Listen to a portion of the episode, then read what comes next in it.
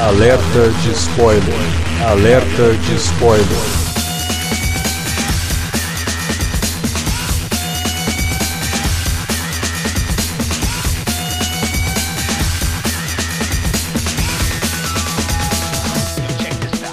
Olá, amigos! Sejam bem-vindos a mais um alerta de spoiler. O programa de hoje é um programa especial. Talvez ele fique até um pouco mais longo do que o normal, porque a gente vai discutir não apenas o filme em questão, mas também o que ele representa dentro dessa mega franquia que se tornaram os filmes da Marvel. Eu sou Alexandre e no programa de hoje é óbvio que a gente vai discutir Capitão América Guerra Civil. Para falar desse filme comigo, tá aqui como sempre o professor Davi Garcia. Estou de volta, né, depois de uma breve ausência. Vamos falar desse filme que realmente acho que vai agradar, não digo a totalidade dos fãs do gênero, mas uma boa parte dele. Também para falar de Capitão América Guerra Civil, Felipe Pereira. É, né? Estamos aí para falar do. Não sei se é a quarta ou quinto longa-metragem do, dos irmãos Russo, né? Estão mais acostumados a fazer cinema. Mas vamos falar, né, cara, de, desse, desse filme potente aí que na prática é um, um do que o Zack Snyder deveria fazer no, nos filmes dele, né? É, vamos, vamos tentar diminuir nas comparações com Batman vs Superman, mas não vai ter jeito, porque os dois filmes tratam de assuntos bem semelhantes. Não tem como, cara, a gente não tem como fugir disso aí. É, esse tá filme, muito esse... fresco na nossa cabeça, né, cara? É difícil, Não, né? esse é o Batman e Superman que deu certo. Porque, pô, É. a premissa central é a mesma, né? Pois é. Mas vamos falar de Guerra Civil logo depois da vinhetinha.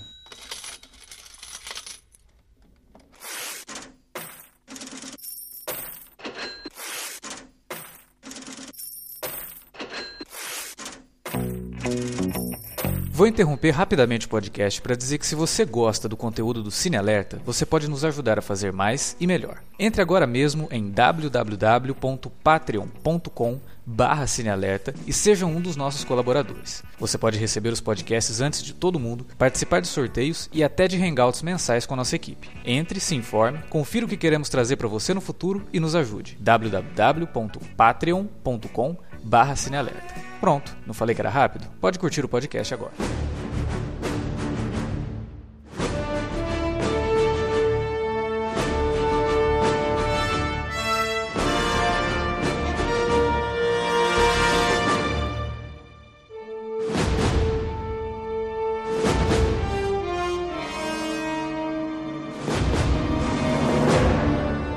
Tô vendo assim que nas redes sociais o pessoal tá realmente muito empolgado com Guerra Civil e com razão. É um puta filme, filmaço mesmo. Mas de cara eu vou dizer que pra mim não é o melhor da Marvel.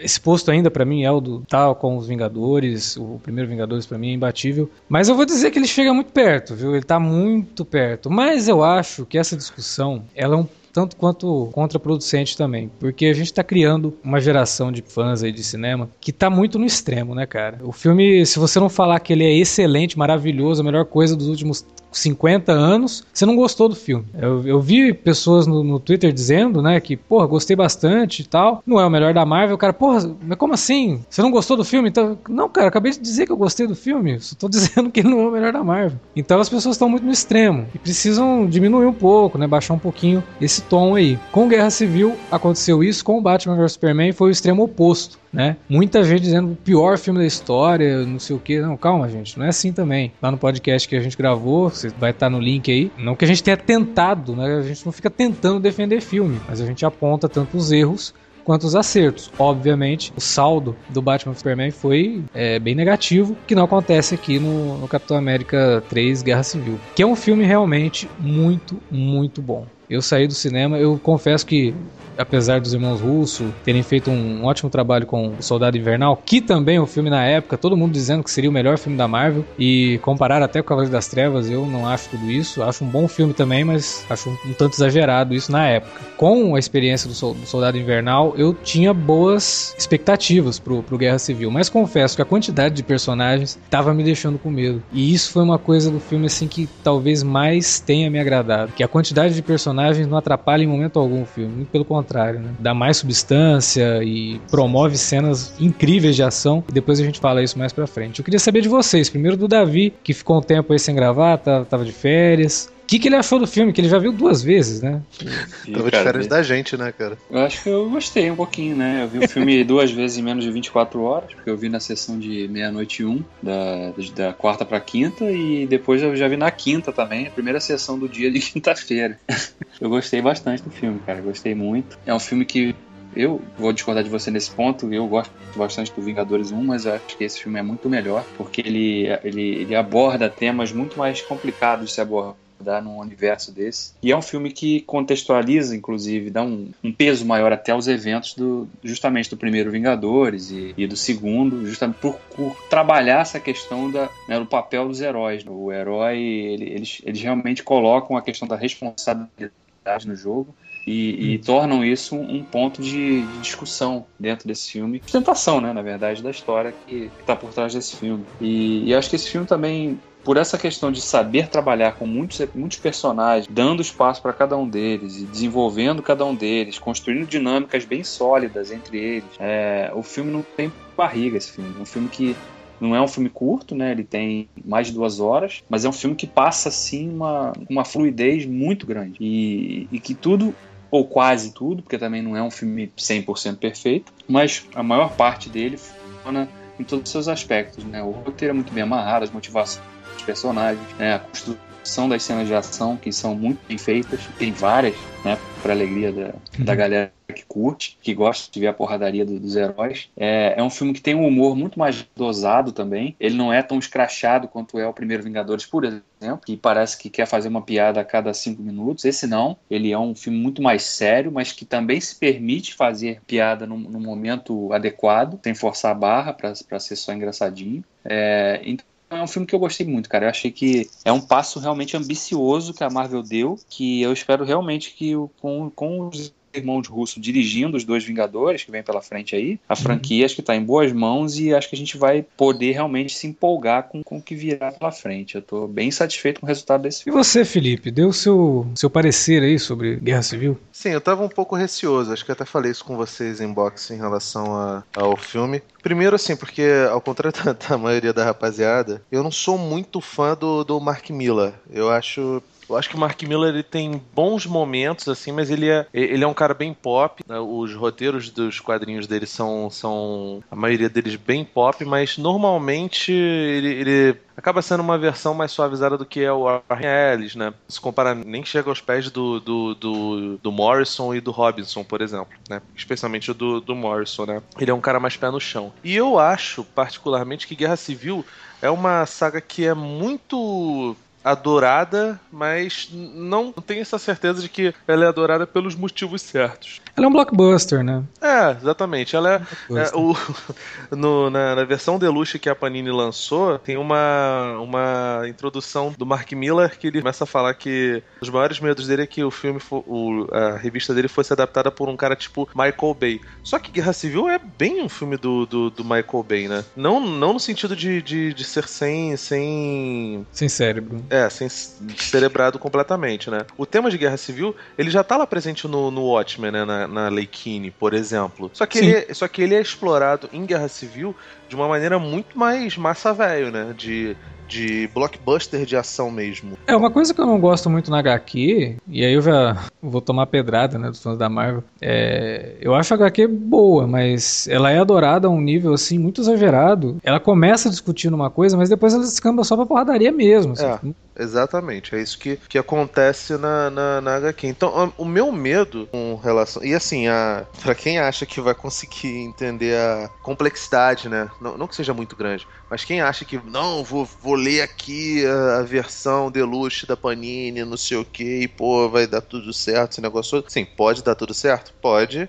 Mas você não vai estar lendo a porra da Guerra Civil. Precisa ser dos Tain sim pra poder, poder entender São 118 edições, né? Sim, cara, e tipo, o, o encadernado da Panini, se eu não me engano. É só a saga principal, só. É, só a saga principal e, cara, deve ter uns sete números, sabe? É, por aí. é e, cara, só de Taim pós o Guerra Civil 7, tem pelo menos uns 10, né? Eu não, É, não me recordo Muita agora. coisa. Porque exatamente. todos os, todas as HQs da Marvel na época estavam envolvidas no Guerra Civil. Sim, exatamente. Então Cara, tava tem- tudo A ali. gente tava falando do Deadpool há, acho que em fevereiro, há pouco tempo, e uma das partes mais legais da, dos tains de, de Guerra Civil é a parte do Deadpool com, com o Cable, né? Recrutando gente pro, pro, pro lado do, do Capitão América, entendeu? Nos quadrinhos, por exemplo, se você for ler só essa parte, fica meio jogado o lance do Homem-Aranha debandar do lado do, do, do Homem de Ferro para o lado do, do Capitão América, né? Aham. E, cara, o filme dos irmãos Russo, ele, como aconteceu lá com o nosso querido Soldado Infernal, ele consegue se valer do nome de uma, de uma revista em quadrinhos, mas não precisando ficar presos a, a todas as amarras cronológicas e todas as questões. Até porque não dele. tinha nem como também, né?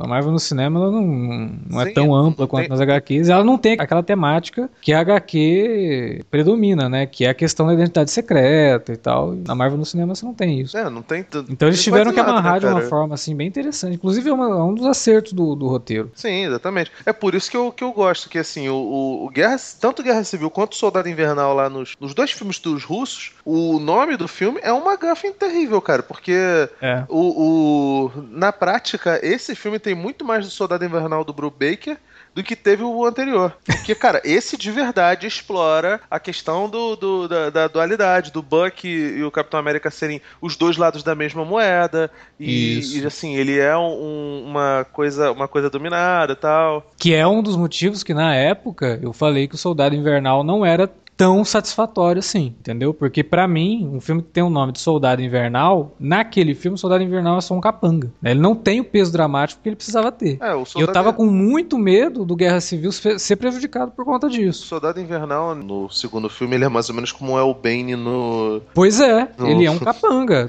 Ah, não, mas ele é um amigo do capitão, tudo bem. Cara, ele é, ele, é, ele é amigo do capitão, ok. Só que pro público, a gente não teve. A gente teve contato no primeiro filme, só que a gente não teve um contato que desse vazão pra um segundo filme ser voltado pra isso. Tanto que o filme tem que fazer várias vezes recap Verdade. da amizade dos dois. O né? que é Tem que pra- fazer recap com, com um diálogo expositivo lá na, na exposição do, do Capitão América e tem que fazer recap com flashback. Ok, mas pra mim não ficou amarrado, tão bem amarrado quanto deveria ter ficado. E eu tava com medo, falei, porra, não sei, esse Guerra Civil, se é por conta do Buck, eu tenho muito medo do, do público não se identificar tanto com essa amizade do Capitão.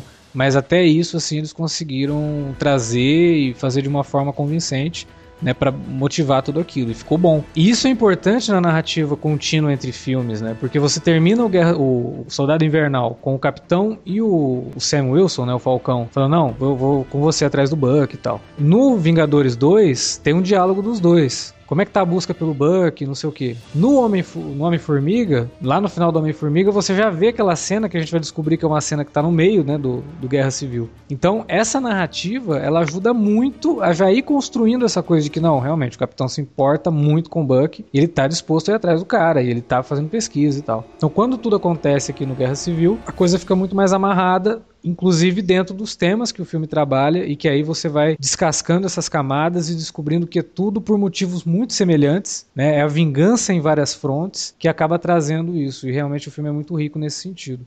E isso, isso, isso é uma clara demonstração também de como uh, a Marvel Disney tem um universo muito controlado e planejado. Sim. Às vezes, quando a gente vê um filme igual o Homem-Formiga, tá aquela cena, foi, que era uma cena extra, né? Cena pós-créditos ali do Falcão encontrando com, com ele, né? A gente fala assim, pô, olha lá, o fanservice do cara. Caramba, só pra mostrar que, que o personagem vai ter já alguma ligação com, com o universo dos Vingadores. Não, porque aquilo era justamente a introdução dele pra justificar agora nesse filme Uhum. a, re- a aparição repentina dele. Porque Ah, se eu não tivesse aquela cara. cena, imagina se não tivesse aquela cena e agora o Falcão chegar, ah, eu conheço um cara aí. Aí de repente abre esse fogante e fala, pá, mano, porra, mas de onde que ele conhece o cara? Se a gente não viu. E a Né? gente falou isso na época lá do podcast do, do Homem-Formiga, como que o fan- esse fanservice funciona lindamente dentro do filme. Primeiro, a gente não tá mais num universo em que não existem super-heróis. Eles estão por aí, então faz todo sentido você ter um super-herói aparecendo no meio do filme de um outro super-herói. Uhum. Segundo, fazia era parte importante da história o Homem-Formiga tá ali, porque ele foi buscar um, um item,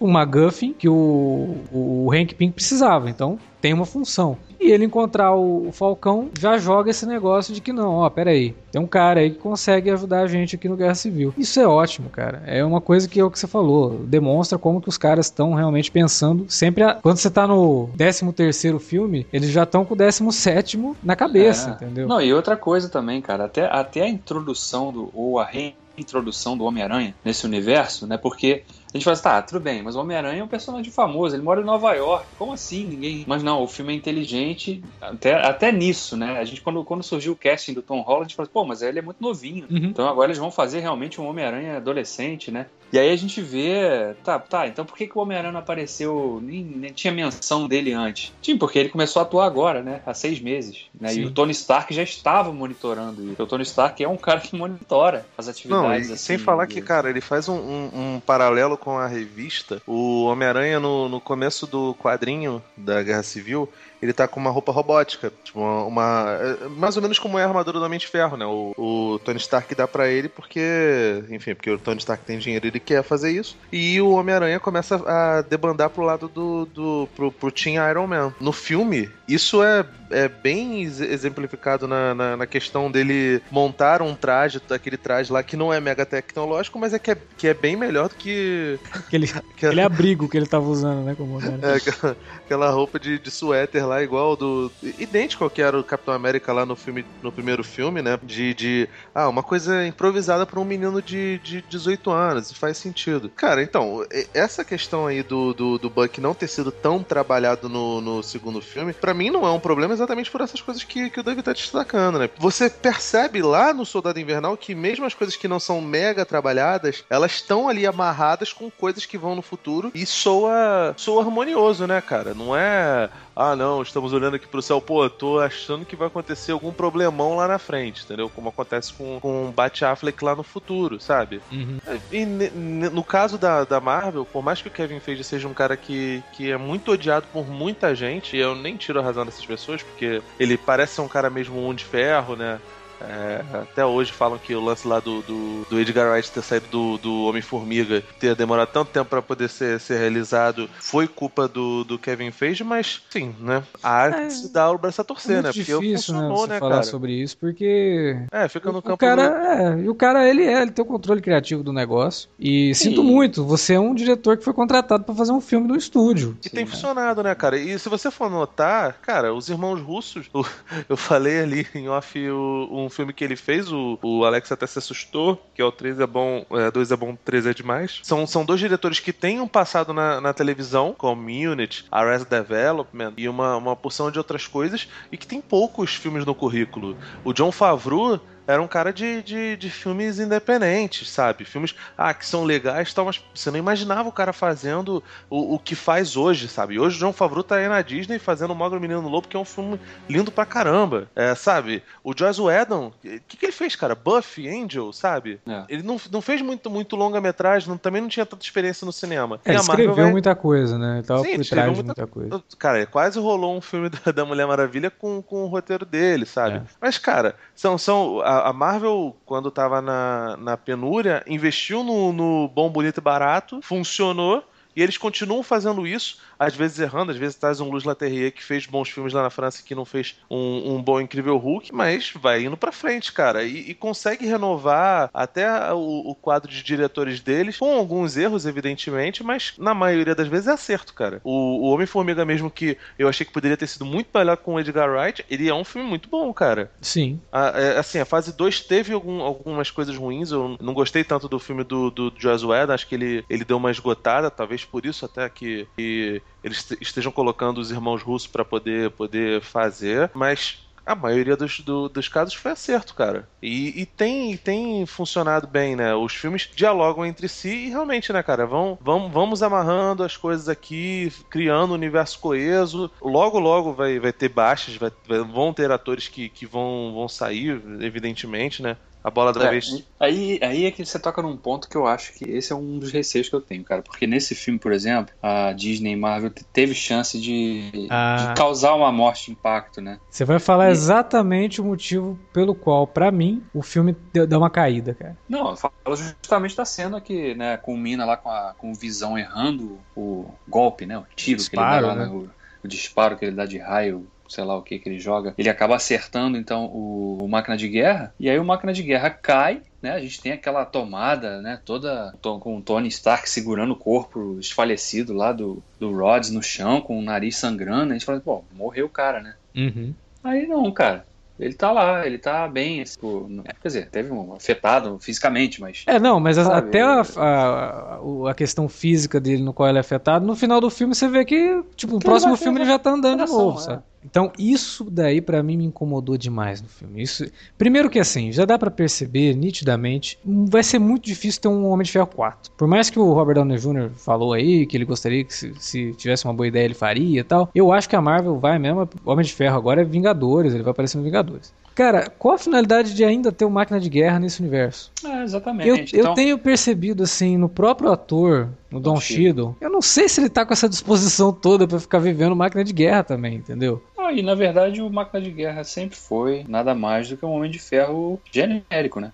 Então, é. se você já tem o espaço todo pro Tony Stark, e nesse filme foi muito bem dado e muito bem aproveitado pelo Robert Downey Jr., que ele carregou em todas as nuances ali que o personagem pedia, dos conflitos que ele encara. O Máquina de Guerra, por outro lado, qual foi a função dele no filme? Que não é de guarda-costas especial praticamente. É, né? O arco dele ali é justamente para fazer com que as pessoas percebessem, os heróis ali percebessem que eles estavam indo longe demais, né? E é, aí podiam... na HQ, por exemplo, no Guerra Civil, tem, a hora que eles estão lá no embate, tem uma morte. E aí quando tem essa morte acontece aquilo. Todo mundo fica, porra, caramba, para onde que a gente tá indo, né? Olha pra... É, cara, eu acho que faltou uma morte, mas eu entendo perfeitamente o lance deles tentarem preservar o personagem do Máquina de Guerra. Aliás, eu achei até que eles iam dar um jeito de, de finalmente é, findar a coisa do, do Homem de Ferro, mas acredito que isso vai deve acontecer num, num, num filme, por exemplo, do com Thanos como, como adversário. É, Porque o Robert Downey. Não, não, é nem questão do Robert Downey Jr. estar de saco cheio. O Robert Downey Jr. quer continuar no papel, porque ele Sim. ganha muita grana.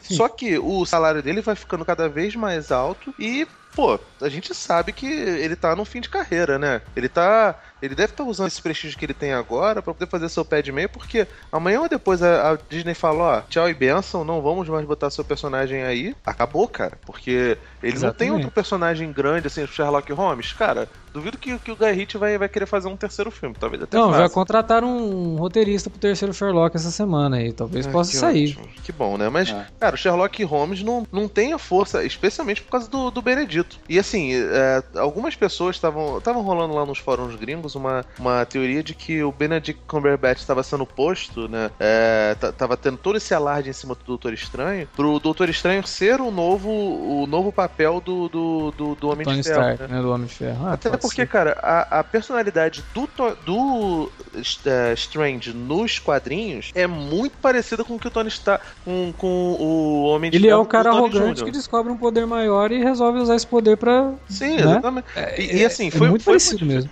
foi modificado a personalidade dos dois personagens para não ficar parecido. E, cara, fisicamente, ele é o Robert Downey Jr., cara. Você tem, o, tem cavanhaque, né? Pô, tá. cara, ele, ele é o Jeremy Irons lá no, no Batman vs Superman. É idêntico.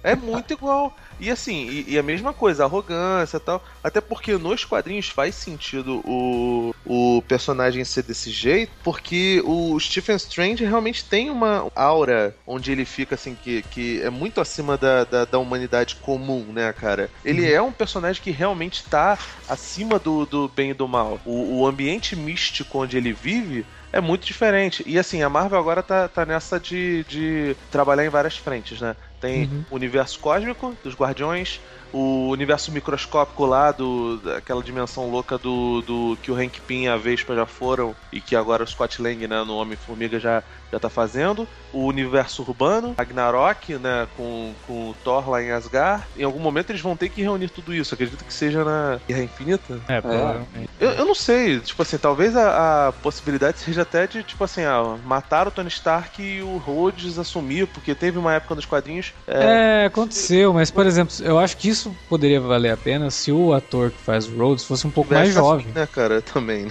Não, eu fosse mais jovem. O Don Shadow e o Robert Downey Jr., tem- os dois têm a mesma idade, 51 anos. Então os, Ah, os mas eu- dois meio que assim só vão chegar até certo ponto, cara. Depois já não dá mais, É. sabe? E eles perderam realmente a chance ali até de trazer um impacto maior e de mostrar, olha, vocês estão achando que a gente não mata personagem, a gente mata sim. Que é o que foi feito, por exemplo, no Vingadores. Ok.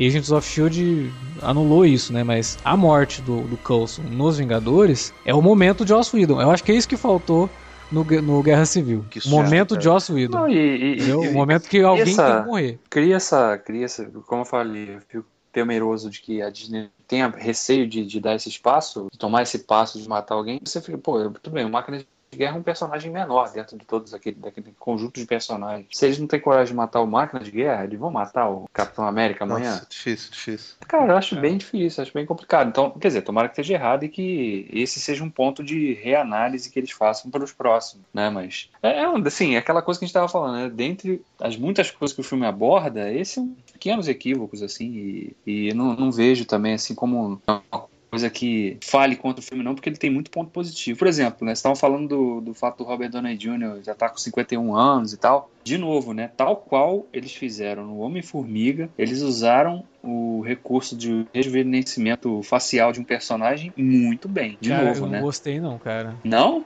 Eu Não, não mas tá gostei, igual. Cara, se você olhar o Robert não, eu Downey sei, Jr., eu sei. Não, eu sei, tá igual o Robert Downey Jr. quando ele era jovem. Eu sei que Isso. tá. Mas não, não ficou bom, cara. Tem uns momentos. É porque ele. Michael Douglas, lá no Homem-Formiga, no comecinho, ele tá um pouco mais distante da câmera. Nesse daqui, eles, eles se aproximam demais do rosto. Nossa, cara, Robert. é. O close é, É, ele tá- clínico, velho. Ele Nossa. tá praticamente parado ali. né? Pois é, e aí você percebe que tem uns movimentos assim que ele tá um, ele é um personagem digital, total, cara. Ah, sim, mas eu, pô, cara, eu achei que foi bem. Funcionou. Mas isso não me assim. incomodou, assim, tipo, É. eu só não acho que foi tão bom quanto o Homem-Formiga. Sabe Cara, o por que, que, que não usaram. Por que, que não usaram o personagem. O ator que fez o Howard Stark, cara? Aconteceu alguma coisa? Não, é porque esse ator que faz o Howard Stark velho, ele já tinha feito o Howard Stark lá no Homem de Ferro, né? É. O É jovem Howard Stark é o Preacher, né? Nossa, cara!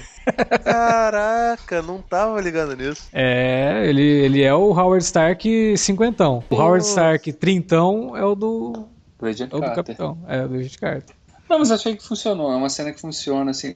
Sabe que teve coisas que não funcionam e que não é culpa do filme? E que Uhum. eu fui. É incrível, né? A gente fala tão mal da dublagem, né? Eu, pelo menos, falo mal da dublagem, não gosto, não vejo filme dublado. É, não tenho nada contra quem vê, mas eu não gosto. Mas o que eu achei que é, que é uma coisa que a distribuidora às vezes sabota o filme. Hum. Com aquelas legendinhas engraçadinhas, Ah, que não tem nada a ver com o que foi dito. Tipo, tá tranquilo, tá favorável. Aí te É. tira do filme, porque todo Te mundo ri numa cena que não tem nada de engraçado, cara. Não tem nada Exatamente. de engraçado ali. Aí tá, tá olha lá, botaram lá. Porra, cara. que teve uma legenda errada, teve uma tradução errada no final do filme. Qual? O que que eu. Uma- eu, eu não vou lembrar a frase, mas o cara fala um negócio e a tradução tava errada. Falou uma coisa e traduziram outra na legenda. E assim, é um erro outra grotesco.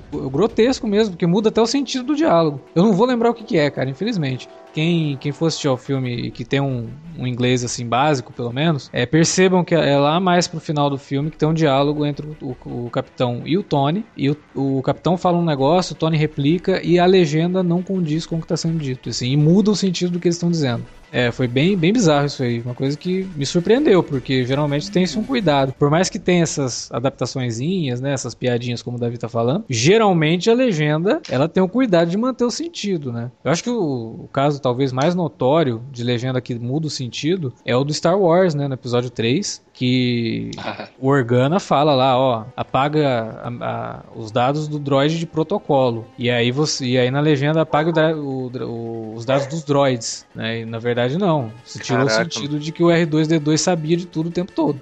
Eu não lembrava disso, não. É, é perigoso isso, né? Aí você vai falar, pô, então eu sou obrigado a saber inglês pra poder ter o filme do jeito que tem que ser? Não, não é. Mas tem que tomar cuidado. A gente que reclama da dublagem, mas a legenda também ela pode, como o Davi falou, sabotar o próprio filme. De casa. Sim, é. A É, eu- lição, eu também- a lição, a lição que fica é não fique de bobeira na favela, né, cara? A lição, que, a lição que fica é: se você tem uma escola de inglês e quer patrocinar o nosso podcast, essa é uma boa oportunidade de você fazer seu comercial aqui. Aí o Isa.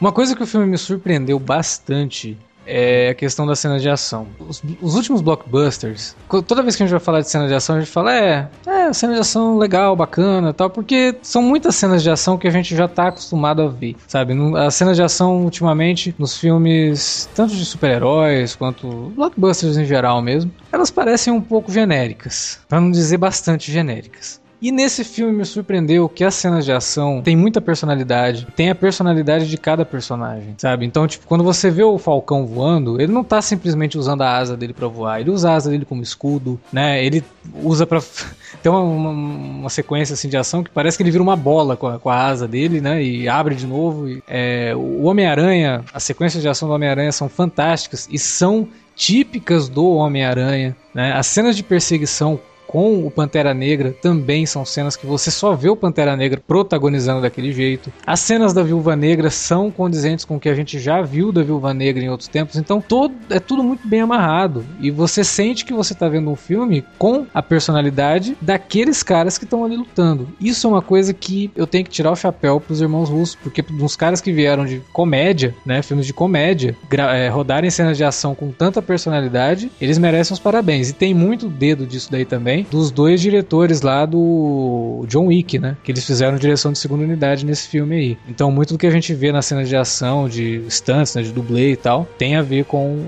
os dois lá do, do John Wick, que também é um filme cuja cena de ação tem bastante personalidade, apesar de algumas coisas lembrarem Matrix, mas ok. E eu queria saber de vocês, é, o que vocês acharam, assim, principalmente daquela cena no aeroporto, que aquilo ali é uma maravilha, né? Das adaptações de quadrinhos. Então, eu, eu gostei da, da cena do, do aeroporto, Exatamente por esses motivos que você falou. E porque cada um dos personagens que, que não foram introduzidos nesse no, nos filmes anteriores foram bem introduzidos no, nas cenas, né? Uhum. O personagem do, do, do, Pantera Negra, né? O, o T'Challa lá, o, é Boseman, né? O nome do rapaz? Isso, Chadwick Boseman. Cedric Boseman. Assim, quando ele apareceu a primeira vez, que ele fez aquela vozinha meio rouca, eu falei, caraca, meu irmão, James Brown de novo. Ele convence muito bem, cara. Ele realmente parece ser um cara é, louco por vingança e que, que é bem introduzido. A mesma coisa com, com Tom Holland, Holland anteriormente, entendeu? Qualquer cena de ação, ela pode ser uma cena de ação boa, mas ela só funciona se dentro do, do da trama é, você se importar com os personagens, né? E a gente Exato. se importa com, com todos eles. E, cara, os malabarismos, eles me lembraram muito o que tinha acontecido lá no Vingadores 1. E talvez é, esse tenha sido o melhor filme nesse quesito desde o do Vingadores 1. O, a Era de Ultron aquelas lutas com, com os robôs genéricos eram muito fraquinhas. Uhum. E nesse não, cara. Você vê que tem, tem manobra, tem, tem, tem piadinha, tem discussão sobre, sobre o paradigma de personagem, né? O Homem-Aranha começa a fazer um monte de coisa, o, acho que é o Falcão que fala com ele. Você não tá muito acostumado a lutar, não, né? Não, por quê? Porque normalmente a gente não fala tanto, né, filha da puta? é, e, e, assim, as surpresas do, do, do filme, o lance do, do Homem-Formiga virar o gigante é sensacional, cara. É. é melhor, melhor ainda fechado com a piada do, do Homem-Aranha. Lembra aquele filme velhão? Não sei o que. Aí, Aí alguém... Cara, onde é que você arrumou esse moleque, velho? Quantos anos ele tem? Pô, aquele filme velhão que não sei o que. E o, e o curioso é que o Homem-Aranha, nos quadrinhos, ele é mais velho do que o Império Contra-Ataca, né? Mas vai entender. Mas assim, cara, funcionou muito bem porque realmente existe personalidade nessas na, nas sequências de ação e tem textura, né? Apesar de ter muito CGI, tem CGI pra caralho, é, tem, tem algumas cenas ali. Pô, cara, as lutas. A Viúva Negra lutando é absurdo, cara. Eu não sei se ela se a, se a Scarlett Johansson tava fazendo algum, algum trabalho específico pra, pra coisa assim, porque tem, tem cenas onde a, o rosto dela aparece muito bem. Então, se a coisa é feita em CGI e o CGI não, não é, te avilta tanto, pô, cara, Parabéns, né, pro pessoal porque... da, do, dos efeitos visuais aí. Sim, cara, porque, cara, é muito raro isso acontecer. É. Eu, eu não lembro, sinceramente, assim, de, de, de, muitas vezes em que a gente olhava e falava assim, não, seja aí, porra, mas seja aí tá porco pra caramba, entendeu? O que eu achei mais legal das, das cenas de ação, de uma maneira geral, é que elas são muito bem organizadas, né? Isso. Você tem uma, uma, uma, clareza de passo de como elas acontecem, tá lutando com quem que tá fazendo. Imagina, não é só aquela cena cheia de. Porque é muito fácil fazer cena de ação cheia de corte, né? Pra parecer que o negócio tá, tá acontecendo muito rápido, muito intenso, né? E aqui não. Tem muito corte, sim, ele é intenso, mas é muito organizado. Então fica fácil de você se, se empolgar com elas, né? Com a forma como elas acontecem, o que, cada um faz na, na, nas, na, nas brigas, né? Qual o estilo de cada um, como vocês destacaram, fica muito claro, você, você consegue identificar facilmente quem é que está fazendo o quê. E a colaboração, então, né, de um com o outro, assim, que é muito legal ver. Também. Sim. Não, e a, e a, própria questão de eles terem planejado, por exemplo, na sequência do aeroporto, quando a gente vê os lados, né, se desenhando ali, e aí eles começam a correr, né, e aí tem mais uma piada muito bem do Homem-Aranha, que fala, olha, eles não vão parar não, hein. Com certeza, né. Aquilo é muito bom. É, é, mas eles colocaram, até ali, eles conseguiram colocar, parear os personagens, organizaram aquilo para de uma forma, né, a gente vê ali é, indo contra ali a, a, feiticeira, né?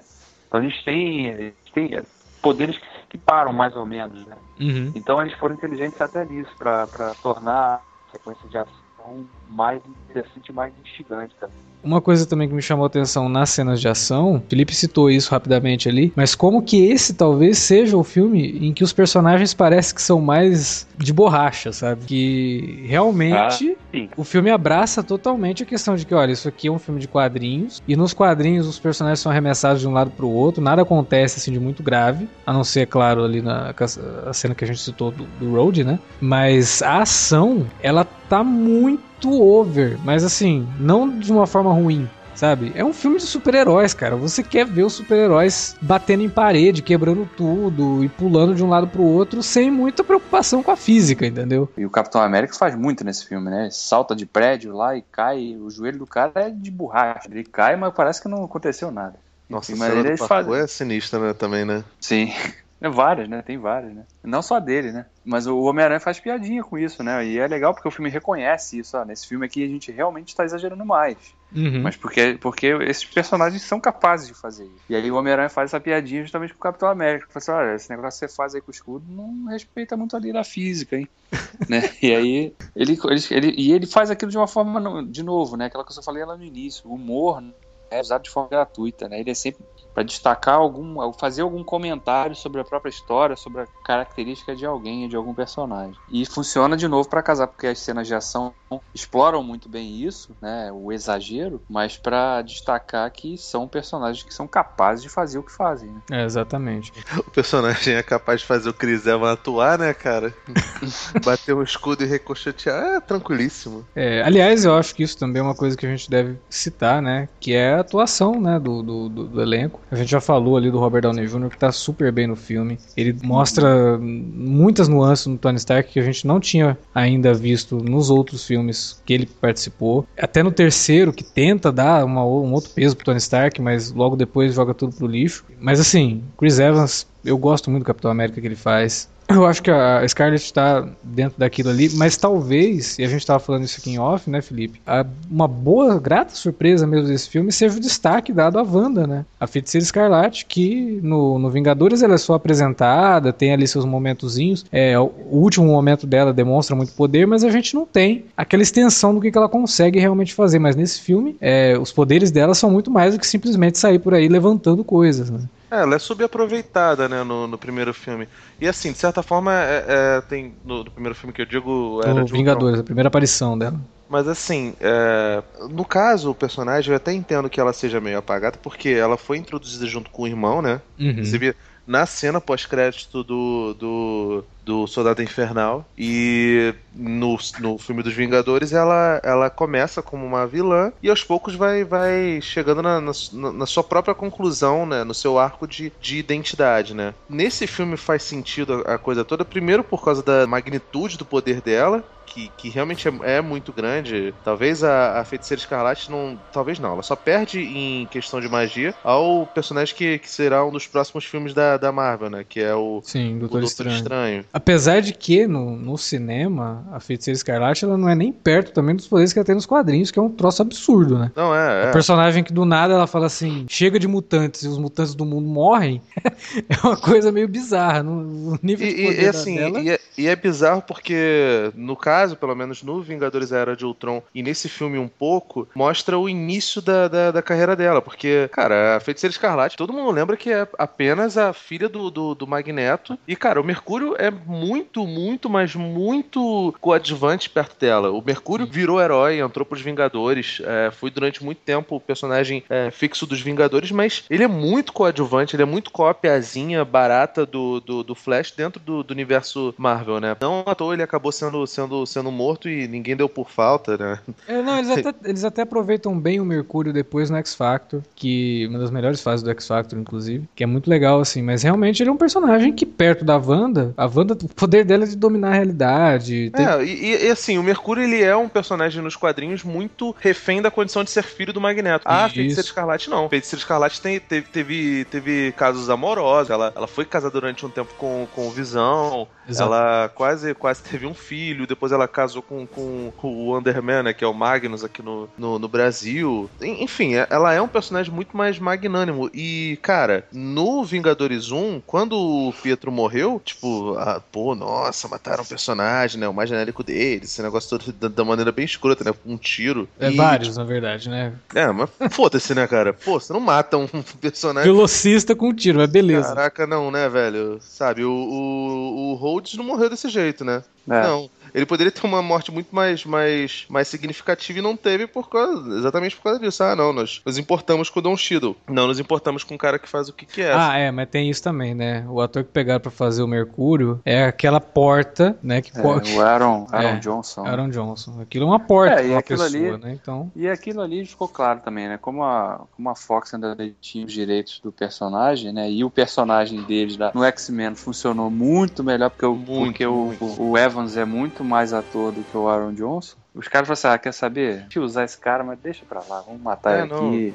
Deixa ele no. X-Men que tá, tá funcionando melhor. Nessa hora até acho que foi sábia a escolha. E a Elizabeth Olsen, ela, pelo menos assim, pro grande público, ela não era muito conhecida, né? Ah, nossa, uma das irmãs Olsen vai fazer, mas não é, não é nenhuma das gêmeas, né? É, é não. E é assim, cara, e, e, ela consegue, consegue dar uma, uma complexidade pro personagem que é meio inédita, porque a, a questão toda lá do, do, do imbróglio que envolve ela dela, né? O, o Ossos Cruzados também, que, que é um, um personagem que é muito bem resgatado no, no, do segundo filme, né? Completamente deformado e, e mega motherfucker. Tá brigando com o Capitão América e ele lança uma, uma granada, ela segura a granada com o poder dela e, por não saber controlar direito os poderes dela, ela faz com que a, a granada vá para cima e destrói um andar inteiro do prédio. Cara, isso é o suficiente para deixar qualquer pessoa pirada. Uhum. E, cara, to, todo o entorno dela, até a questão do, do visão de guarda-costas, pô, é muito bem feito, cara. E, cara, a química dela com visão, que pode ou não significar um, um futuro um futuro relacionamento amoroso, pô, é muito bem feito, cara. É muito engraçado. A, a invasão dele ao quarto dela é,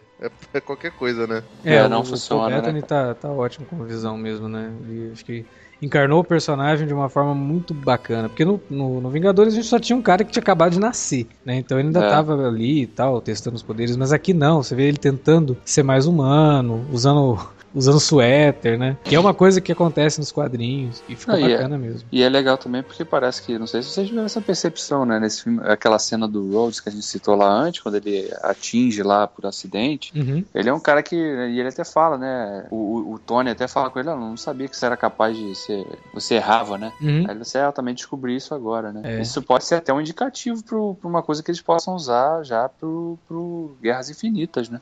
É, o Visão é um dos personagens chave do Guerra Infinita, porque ele tá com uma. Tá com um dos. Uma gema do infinito na, na, testa, né? Exatamente. Então ele vai ser um personagem chave. O que é legal nisso tudo é como que ele, como personagem, que um dos, né, que defendeu ali a questão do, do acordo de Sokovia, aquela coisa toda, acaba sendo vítima, né, do próprio argumento, né? A falta de controle dos poderes dele é que acaba vitimando ali o Rhodes. Sim, e, e aquela coisa que a gente falou, né? Como parece que tem certas coisas que aparecem, às vezes são estão soltas no filme, mas podem ser uma coisa que vai casar depois. É, não, isso daí, né? isso é uma coisa que o roteiro faz lindamente, assim, é tudo muito amarrado, cara. Não tem nada realmente é. que você fala, ah, isso aqui não precisava. O filme não, não tem gordura, não tem barriga, e ele vai embora, a história vai caminhando, acontece muita coisa, cara, no filme. Sabe? E ele em nenhum momento parece inchado. Isso daí é mérito do é, roteiro é, e da direção. E outra coisa, cara, o, né, por exemplo, aí vou desculpe, mas vou ter que fazer a comparação, né? O, a motivação do vilão desse filme, uhum. ela é muito mais plausível e coerente do que a do Lex Luthor no, Isso. Porque o Lex Luthor no Batman Superman, ele é só um vilão. Ah, ele é mauzão, ele quer provocar o caos. É só isso. Porque ele não tem motivação pra. Por quê? Por que, que, ele, que ele quer provocar aquilo? Não, aqui a gente tem um motivo pessoal. Né? O vilão tem um motivo pessoal. Ele O plano é parecido, né? Vamos colocar os, os- Sim, os heróis entre sim, si, sim. mas olha, eu tenho uma motivação. E quando eu falar minha motivação, você vai parar pra pensar, porra, peraí, cara, eu- será que eu não faria a mesma coisa no lugar dele? Não, e até É, a eu- estratégia dele, a estratégia que ele usa é muito inteligente, né? Sim. De, de provocar uma rixa interna, porque ele estudou aqueles personagens, ele sabe quem eles são, como eles se comportam, o que, que cada um pensaria sobre aquela situação, né? De, de Eu- controle e tal. Eu tô vendo muita gente reclamando do Barão Zimo, né? Que aqui é só Zimo, que é um personagem clássico Uhum. da Marvel e tal. Porra, a Marvel desperdiçou mais um personagem, não sei o quê. Cara, eu não acho, não. É, não Até é porque porque ele não, chega vivo no final, né? É, não é assim, não é porque ele não usa uma meia roxa na cara que ele foi um vilão desperdiçado por conta dos quadrinhos, entendeu? É, Ele foi o vilão que esse filme precisava. Por quê? Se você coloca um vilão nesse filme que chama demais a atenção, tipo um vilão do nível Coringa ou do Loki, né? Você coloca o Loki. É, você, Loki. você perde a chance de, de botar o protagonista para a briga dos heróis. Pois é, você perde todo. Porque o arco dramático aqui é o Capitão América. O, o Tony Stark, consequência, mas o arco é do Capitão. Se você coloca um, um vilão que no final ele vai, nossa, eu tenho um super plano, vou sair daqui com, sei lá, um monte de tanque de guerra, um exército, tem um robô gigante, qualquer coisa do tipo. Cara, você jogou todo o teu drama no lixo. A- o embate tinha que ser do Capitão com o Homem de Ferro. Sim, então eu, eu achei assim. é, não, não acho que seja um problema a motivação do, do desse Zimo do, do Daniel Bru, né? O personagem, não acho que, que o fato de ele ter perdido a mulher, os filhos e tudo mais seja algo ruim, não. É, nem acho que seja um desperdício ao Barão Zemo, porque o, o, o Barão Zemo teve duas é, encarnações e supostamente esse é o, a- o Barão Zemo 2, né? Que é o filho do Oh. Barão Zemo original. Acho que é, um é Helmut, que é o filho, e o outro, se eu não me engano, é Heinrich. Agora não, não sei qual é, também não preciso ficar gravando nome de, de, de alemão à torta direita, né? Um personagem que, assim, a motivação dele não é ruim. Ah, uma coisa, coisa pessoal tal. Mas eu achei que, assim, o, o lance dele, dele botar o, o Capitão e o Homem de Ferro pra cair na mão, simplesmente por cair na mão, assim, meio, meio caído. Mas, de fato, não é um, um, um cara grandiloquente, né, cara? Ele não é o Coringa do, do Ledger de, ah, vou Isso. fuder com. Muito menos o Coringa do, do, do Jack Nicholson. Vou acabar com, com o esgoto de Gotham e Gotham vai ficar na minha mão, esse negócio todo, né? É, acho que a ideia dele é bem o que ele fala. Vou fazer um império cair. Ele é bem, ele é É, bem não, o que e- é o, os vilões, os- o que são os vilões da, da Marvel no, no, no universo cinematográfico, né? Não, É e sabe, como, sabe como uma- os, da sé- os das séries funcionam melhor, talvez por mais tempo de tela. Mas sabe uma coisa que, que eu acho que dá peso à motivação dele e à, e à ação que ele desencadeia é o fato dele justamente ter estudado tanto aqueles personagens e saber que o Buck era o responsável pela morte dos pais do Tony. É, Que ele isso sabia daí. que aquilo, que aquilo era um segredo que o capitão estava guardando, né, do, do, do- do Tony, e aquilo seria um, um ponto, uma faísca que ele só ia acender, jogar o fósforo e sabia que ia pegar fogo. Isso daí é uma das coisas que eu mais gostei no filme, porque ele, ele consegue pegar um tema complexo, que é o da vingança, Uhum. e trabalha isso assim da mesma forma, né? Você tem, Pra ele se vingar dos Vingadores, né, do- dos heróis, qual é o Uhum. primeiro ato dele? Ele mata o pai do Pantera Negra. Ele Sim. tá se vingando disso porque mataram o pai dele. Ele mata o pai do Pantera Negra. E aí quando ele mata o pai do Pantera Negra, o Pantera Negra acha que é o soldado invernal e vai atrás não sei o que e tudo mais, quando chega lá no final, o que vai motivar a segunda luta do Capitão com o- Homem de Ferro é a morte dos pais do Homem de Ferro. Tá, e Então, ao contrário do que- a- Até sorte, né, cara? Porque aquilo ali, ainda bem que a mãe do coisa não chamava Marta, né? Porque podia ter uma. Aí ia, Olha, ia matar cara, o conflito, né? Teve, teve uma cena nesse filme que se ele tivesse sido lançado ano que vem, eu teria falado, porra, aqui a Marvel também não precisava ter apelado pra zoar com a DC.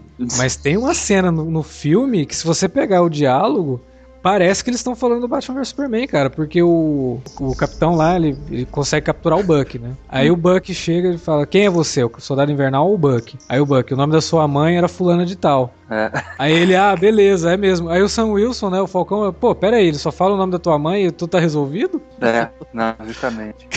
Ele fala isso, ali. cara. Olha que eu Fala, falei, caralho, eu não acredito. Será que eles não botaram Fala, isso na- fala. na pós-produção? Volta, volta, vamos gravar essa merda. Não, cara. Se Foi- o filme tivesse só uma, saído. uma feliz coincidência. Até porque o- os filmes iam ser lançados com uma semana de Sim. intervalo, né? Duas semanas de intervalo. Foi coincidência Né, a- total, cara. a mas é uma Warner é quem coincidência puxou bizarra. o filme, né? Deus é o É, melhor sim, diretor, sim. cara. Deus é o melhor roteirista.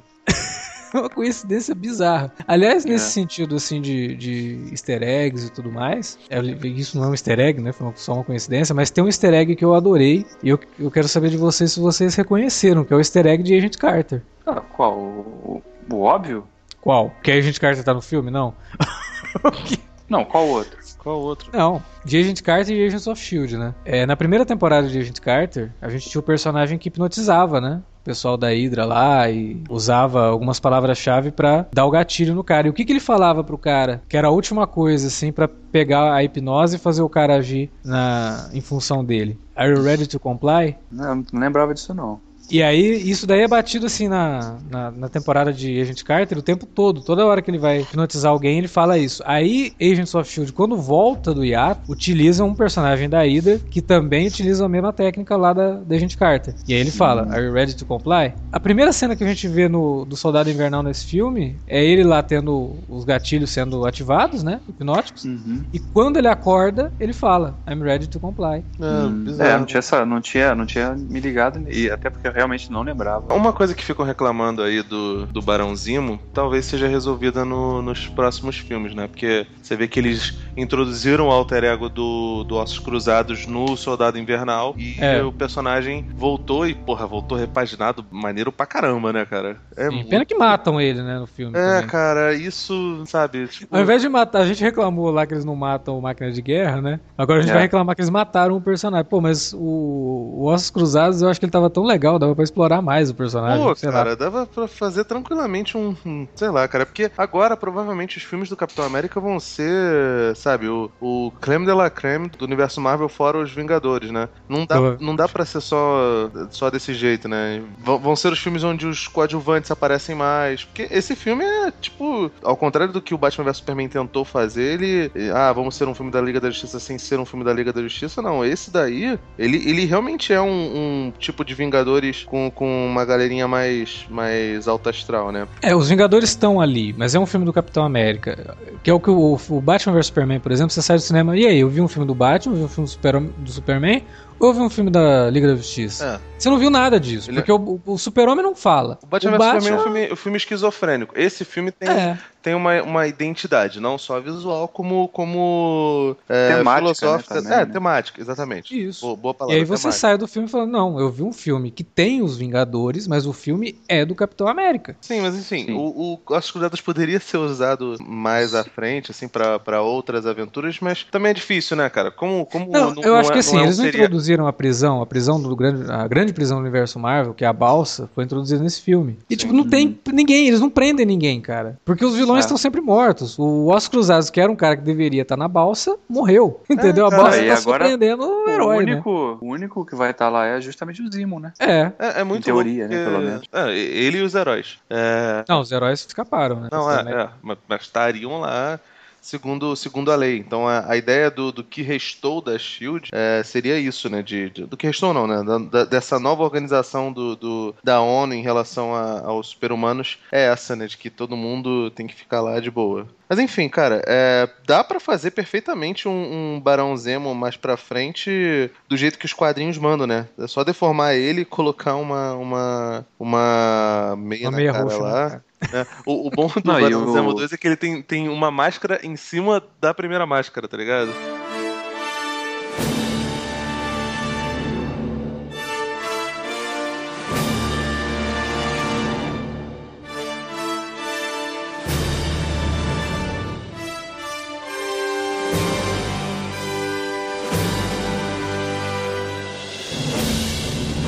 Uma coisa que eu acho que esse filme fez legal também foi dar, assim, um, acho que um final, né, pra Agent Carter, né? Já Assim, passando bastão pra Sharon Pra Carter. né? Sharon Carter, é. E, e, assim, uma coisa, só uma coisinha que me incomodou foi o fato de terem colocado a foto da versão dela jovem. Eu entendo que é aquela coisa, né? Muita gente não acompanhou a série e tá- de repente a pessoa fala, tá, mas quem é essa Peggy Carter? Eu não lembro dela, né? Ela tava lá no primeiro Capitão, ela aparece muito, mas depois ela aparece de relance, né? E aparece no segundo, brevemente, mas já velha. Então por que estão botando É. uma foto dela de 30 anos ali, erro se ela morreu com 90? Eu sou contra Né? tudo, eu sou contra tudo. Então, Eu fiquei, fiquei puto. Chorei, caralho. Não, não acho que devia ter. Mataram, porra, a, a pessoa que eu gostava muito, tá ligado? Não sei se vai ter terceira temporada. Se essa foi a última vez, meu irmão, a vontade de matar o Kevin Feige, tá ligado? Não tem necessidade nenhuma ter matado a mulher, sabe? Mas o que eu achei legal daquela cena, sabe o que foi? Foi eles terem pego uma das frases mais marcantes da, da, da HQ, né? Dita pelo Capitão América e terem feito, transformado aquilo numa fala como se fosse dela, né? Sendo dita através da neta, né? Da neta, da sobrinha, né? O, o, o lance lá da, da Peggy Carter ter morrido foi, foi legal porque, de certa forma, foi um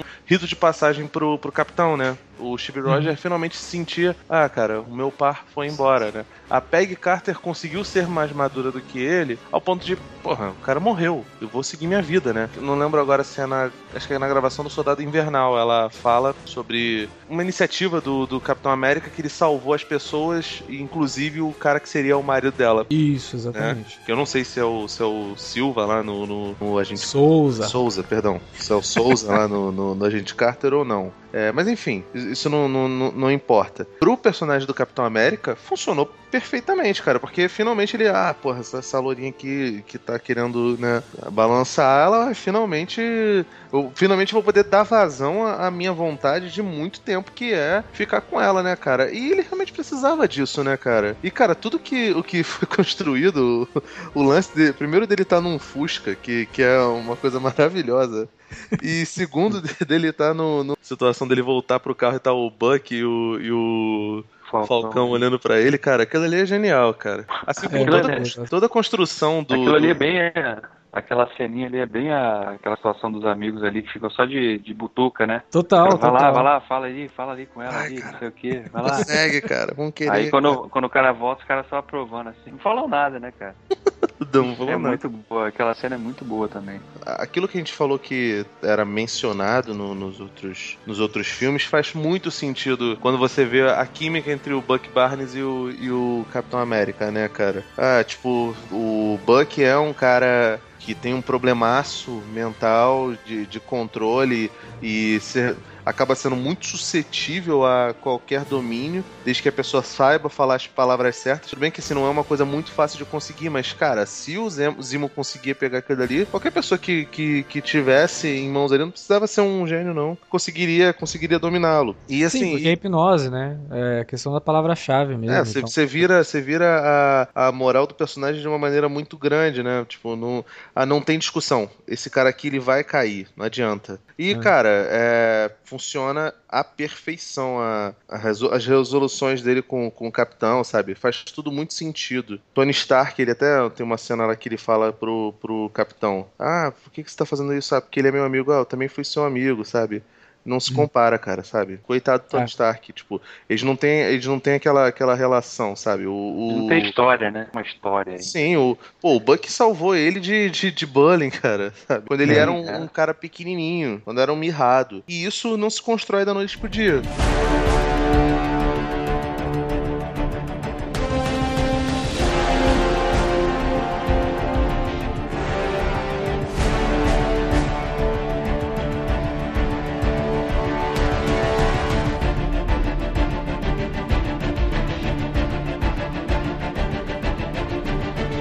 filme é a Guerra Civil, a gente sabe que tem dois lados ali, o lado do Capitão, o lado do Homem de Ferro. Isso também foi uma coisa que o roteiro acerta bastante, né? Que é assim, não tem nada que aconteça no filme que fala que você assistindo ao filme você fala assim: "Não, não, ó, o Capitão tá certo aqui". Ou não, não, não, não, o Homem de Ferro é que tá certo e tal. Se você analisar os dois, os dois lados estão certos. Né? Os dois lados, a, a, motivação dos dois você consegue. É, é, tanto é que depois na, na luta quando tá só os dois brigando, você fala, cara, é difícil. É, você fica meio sem chão. Pra quem que você vai torcer ali? Porque a motivação dos dois você não pode contestar. Né? É. O, apesar do Stark fazer o negócio pela emoção, mas como que você vai contestar? O cara sabia, é, o, né? O Stark ele, ele compra primeiro a, a iniciativa do, do governo, uhum. porque ele estava justamente usando, ele ia usar aquilo para, ok, vou confortar a minha culpa, né? Vou Sim. colocar a minha culpa para descansar, porque de fato, né, a gente provocou um monte de morte. Então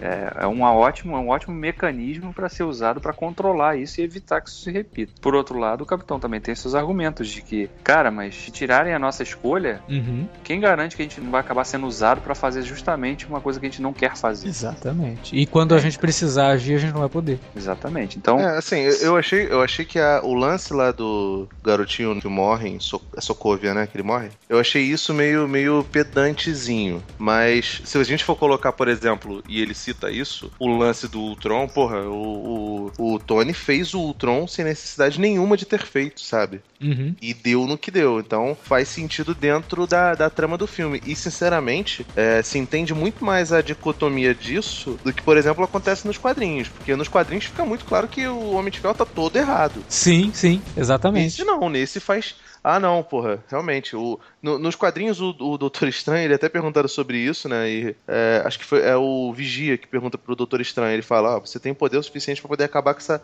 palhaçada toda.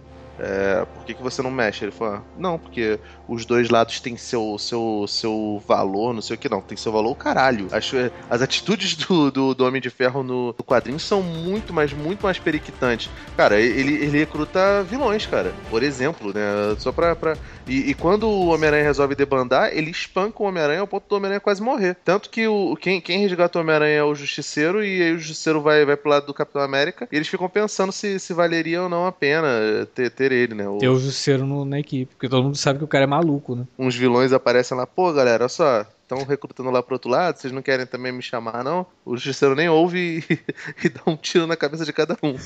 O Capitão América começa a bater na cara dele, e aí o Justiceiro não reage. Aí o- o- os caras ficam, mas por que, que você não reage? Aí, Não, cara. Tipo, aí o Homem-Aranha falou, ah, é o mesmo cara, só que em guerras diferentes. O Justiceiro entrou na Guerra do Vietnã por causa do Capitão América. Aí o Capitão América falou, não, fomos completamente diferentes. Ele é insano, tipo... É. É, sabe, a, a, posição do Capitão América ela é muito bem demarcada no, no- nos quadrinhos, mas a posição do Tony Stark ela é meio fascistinha mesmo. Total. Nesse não, o, o Tony ele é um personagem com todas essas nuances que a gente já cansou de falar e faz sentido, o- especialmente por causa do, do Ultron, esse tipo de registro. Mas no final das contas, é, até o Rhodes ele fala pra ele, olha, eu tava te apoiando porque você era meu amigo, mas o cara tá certo, sabe? Então, tipo, É. os, os, os, Ving- os Vingadores foram dissolvidos. O que existe agora são, tipo, os Vingadores Secretos, como existiu durante um tempo na, na Guerra Civil. Não sei se eles existem ainda. E, cara, vão ficar por isso mesmo, sabe? Porque, porque de fato, não tem mais como ter coesão com o Tony, com, com o Steve Rogers, essa galera toda junta de novo. Não sei como é que eles vão resolver isso no. no- Ah, Nesse, nesse sentido, eu acho que a, a saída pra isso aí é de fato ter uma, uma ameaça global tão, tão poderosa que, que os caras falam, não, peraí, a gente realmente precisa daquele pessoal. Não dá pra controlar aquele pessoal, porque controlar não, não tem como enfrentar isso aí, né? Então acho que vai ser mais por aí, cara. E, e até é legal, porque o fato deles não terem incluído Thor e o Hulk nesse filme, Uhum. Né, vai, vai pesar, acho que acredito positivamente para quando eles retornarem no, no próximo Vingadores, né? Porque e os próximos filmes também, né? O fato do, do próximo filme do Thor não se passar em um momento na Terra também vai colaborar nesse sentido, né? Porque são personagens que não fizeram parte desse conflito, então eles não vivenciaram nada daquilo. Tô até imaginando que vão fazer aquela cena daquele climão, né? A hora que o Thor chegar na Terra, encontrar com os dois, os dois estão meio assim, meio se desencontrando, e o Thor querendo fazer de amiguinho, sabe? Ô, meus dois grandes companheiros de batalha, e os dois meio que olhando assim, aquela coisa, aquele climão maneiro, sabe? Tipo, Meio bolado, né?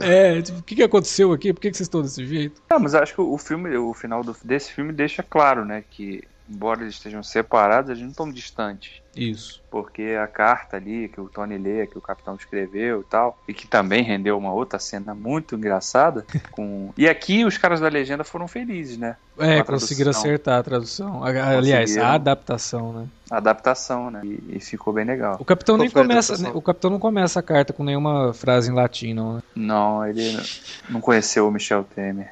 Qual foi a adaptação que eu não lembro? Não, que o, o Stan Lee chega lá, né? É aqui que mora o Tony Stank, né? Stink. Stink, né? É. Acho que, não é Stank, não?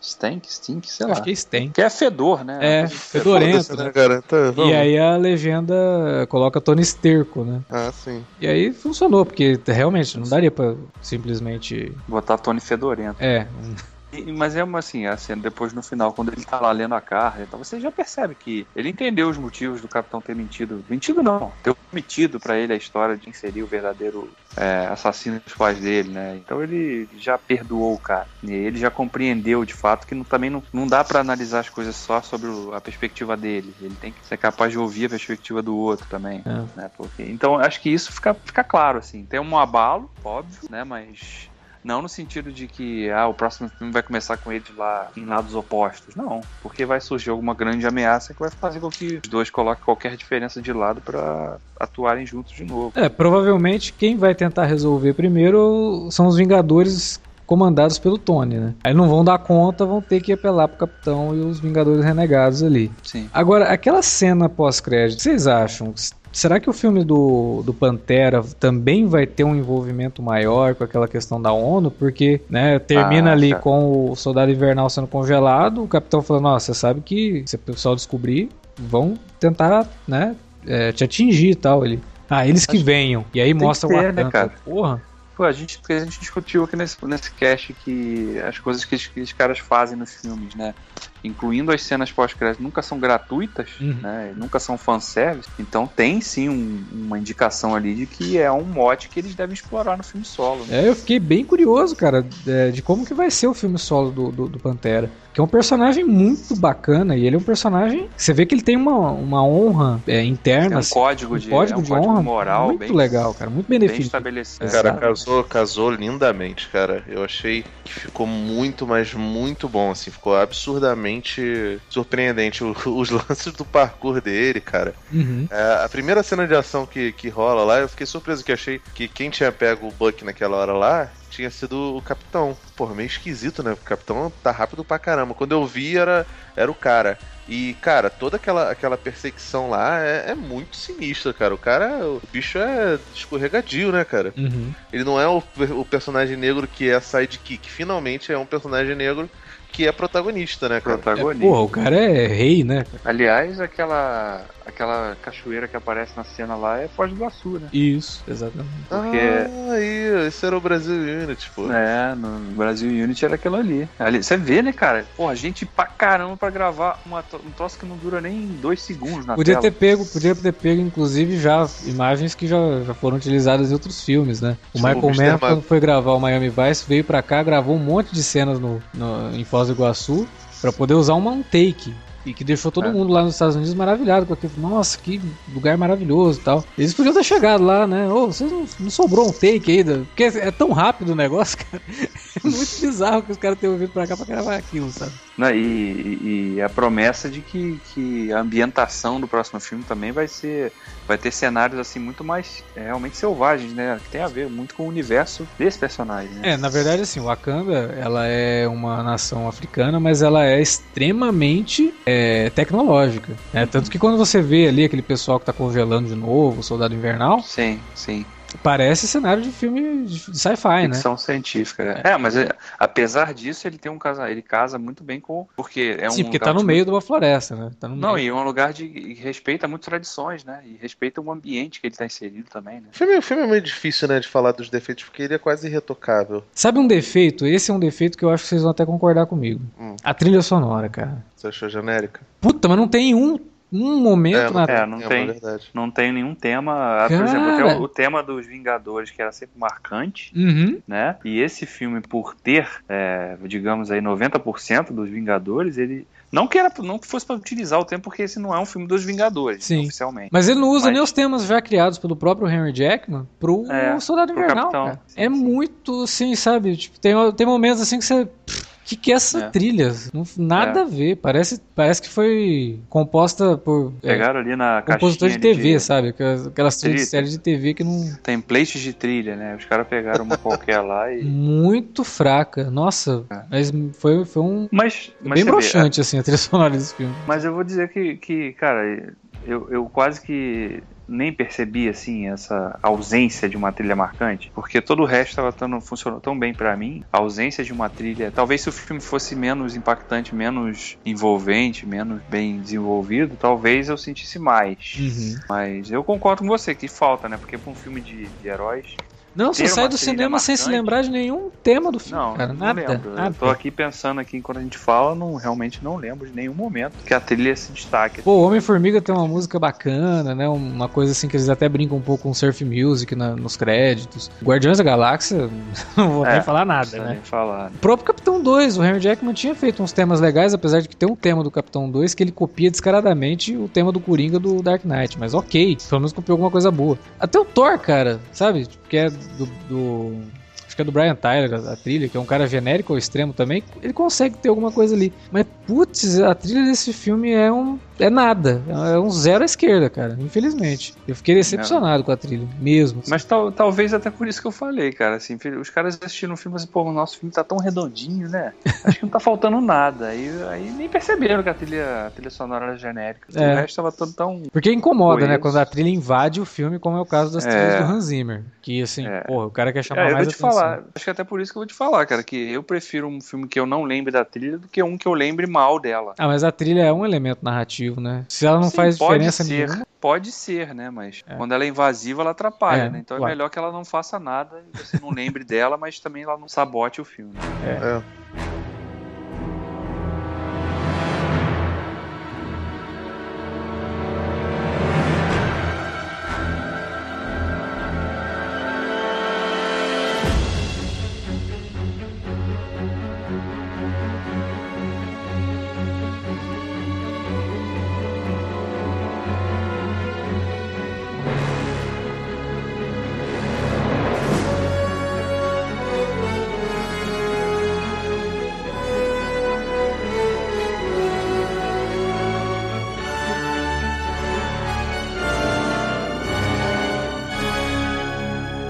Agora o futuro, o futuro tá- tá meio complicado esse futuro, né, cara? Porque É, como é que vai ser, né, que cara? o- Que- Quem sobrou do- dos Vingadores pro Tony Stark, cara? Máquina de guerra e visão, né? Sobrou a Viúva, Ah, Viúva é, e o. Negra. Ah, tá. Não é daquele jeito, presa, né?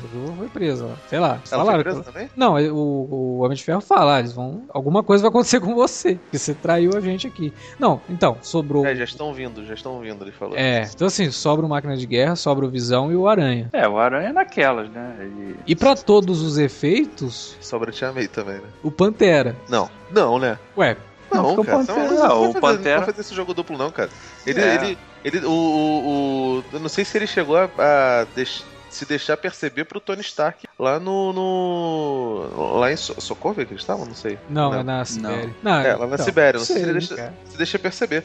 Mas, não, não vai, não vai fazer isso. Não, não é do feitio dele, cara. Ele é. Não, mas talvez é na cabeça do Tony Stark ele esteja ainda. Não faz Não, do- não tá, cara. O, o Tony Stark, muito dificilmente, porque você não vê ele, tipo, combinando, falar, ó, tô do teu lado aí, meu irmão, pô, fecho contigo pra tudo, meu irmão, se tiver bebendo, eu vou tá bebendo contigo, tá ligado? Não tem essa. Ele tá lá porque é conveniente pra ele, mas não, não parece ser muito a dele de, ah, sou, sou um cara de equipe. Ele é Ah, quase não, um- não, isso com certeza ele não é.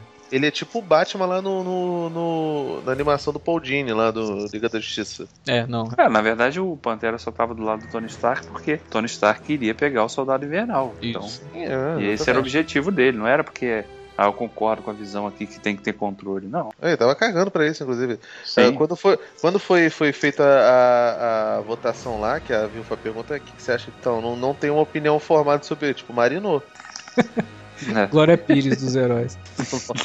não sei opinar. Mas é que assim, é, o, o que eu tô curioso de fato, quando é que vai sair o filme do Homem-Aranha? É 2017? É, Porque o, o Homem de Ferro vai aparecer, né? vai. Vai ter a participação dele lá. É, eu quero saber que tipo de abordagem que eles vão ter, né? Pra... Porque, assim, a gente agora tá claro que o Homem-Aranha de fato vai fazer parte desse universo, né? Ele provavelmente vai aparecer nos Vingadores também. Claro. Pelo menos um deles, né? No um, na parte 1 ou parte 2, não sei. E assim, que tipo de, de abordagem eles vão trazer já pro filme solo dele?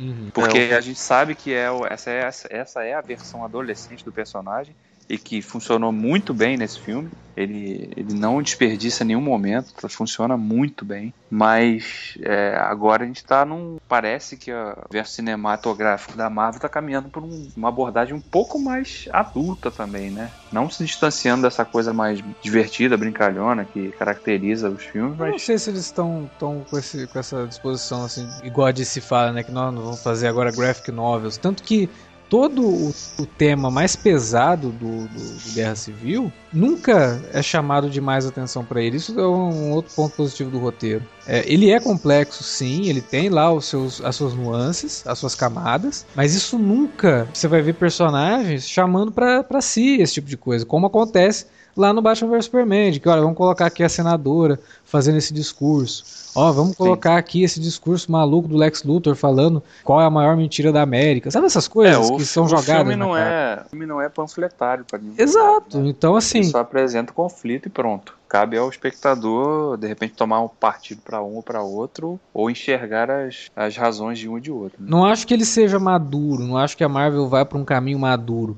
Eu só acho que o caminho da Marvel é, é lá atrás, em 2008, quando começamos, o nosso público-alvo era um público adolescente que hoje cresceu. Só que a gente também Uhum. tem que continuar trazendo outros Novos. adolescentes. Sim, sim. né? Então ele vai atingir esses dois públicos. O adolescente vai adorar tudo, o público mais maduro ele vai perceber nuances. Mas Não, não, e é é por isso- que vai fazer. É por- né? Sim, mas é por isso que eu falei lá no início da gravação de que esse filme é um filme que é mais equilibrado nesse sentido, porque ele, ele consegue desenvolver arcos dramáticos mais densos do que os outros filmes não, não fizeram, mas ao mesmo tempo ele também te diverte pra caramba, Hum. né? Então acho que a- o grande desafio deles agora pra frente é fazer esse equilíbrio, manter esse equilíbrio, né? Porque não dá também pro próximo filme voltar a ser só um Vingadores 1, que tudo é engraçadinho. Não, claro que não. Entendeu? Então é mais nesse sentido, né? E a gente sabe que o próximo desafio que eles vão ter então com o Homem-Aranha é grande, porque é um personagem que tem muito isso. E o fato dele ser adolescente pesa bastante nesse sentido também. Né? Ah, cara, e o fato de, de ter tido um insucesso gigantesco com os filmes do Web supostamente faz com que eles tenham muito cuidado com, com relação ao, ao que vão conduzir, né? Quando a gente saiu da, da sessão, um amigo meu falou: pô, cara, foda-se Vingadores 3 e 4, deixa os russos cuidarem do, do Homem-Aranha, pelo amor de Deus, dá na mão deles, entendeu? Porque a coisa foi tudo muito, muito bem construída, né? É. A piadinha com a, com a Teia e o Tony Stark lá, né? Mas tem uma piadinha da teia lá, né? Que o, a hora que ele solta a teia no Falcão, o Falcão, "Ô, isso aí tá saindo de você. É, sim, sim. No que tange ao Homem-Aranha, o primeiro passo foi bem dado. Né? Muito muito bem. rein- Muito bem, tá muito só.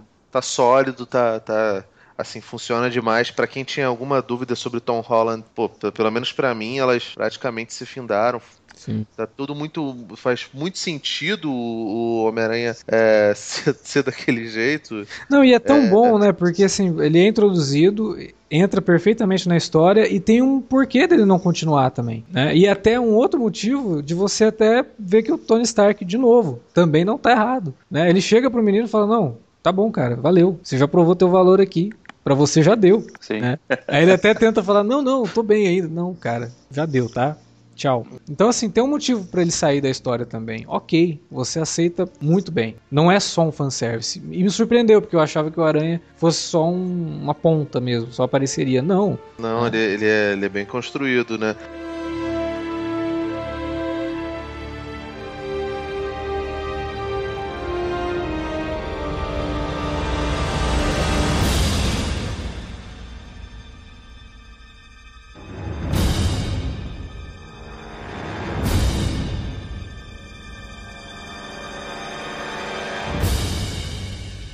Bom, galera, era isso que a gente tinha pra falar sobre Capitão América Guerra Civil. A gente espera que vocês tenham curtido o podcast, a gente espera que vocês tenham curtido o filme também. Se você não assistiu ao filme, tomou vários spoilers, mas né, o nome desse programa é Alerta de Spoiler. Se você não se importa com isso, vá assistir ao filme no cinema, que vale muito a pena. Belo filme mesmo. Deixa pra gente aí o que, que você achou do podcast, o que, você achou do filme. Fala o que, que vocês concordam com a gente, o que, que vocês não concordam. Vamos estender a discussão na área de comentários do site ou pelo e-mail alertavermelho.cinealerta.com.br. Você também pode deixar seus comentários nas redes sociais, lá no facebook.com.br cinealerta ou citando a gente no arroba cinealerta no Twitter. Também você pode usar as redes sociais para compartilhar o nosso conteúdo com os seus amigos. Faça isso que a gente agradece, principalmente se você compartilhar com amigos bacanas que, como você, comentam tão bem aqui no nosso site.